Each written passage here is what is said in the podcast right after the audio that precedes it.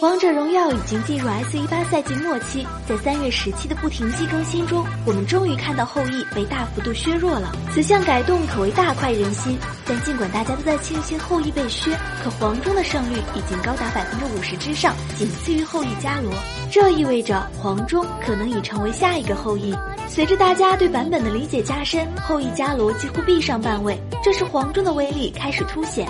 同样是站桩英雄，黄忠的推进能力更强，配合蔡文姬等保护型辅助，大招开启几乎无人能挡。但更多玩家并没有意识到黄忠有多强势，依然选用鲁班、孙尚香等低轮廓英雄。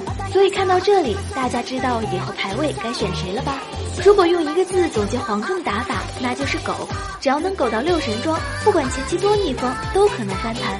当然，这也是很多玩家不会选黄忠的原因，就是因发育周期太长。很多玩家都忽略了黄忠的前期伤害，只要二技能扔得准，黄忠甚至能单挑后羿。玩黄忠要有自信，因为你的伤害是递增的，而敌方的伤害是一成不变的。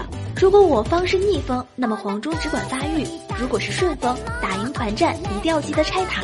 另外，在开启大招时，最好背靠墙壁，遇到敌方刺客也能闪现过墙躲避。总之，每个赛季都有非办必选的英雄出现。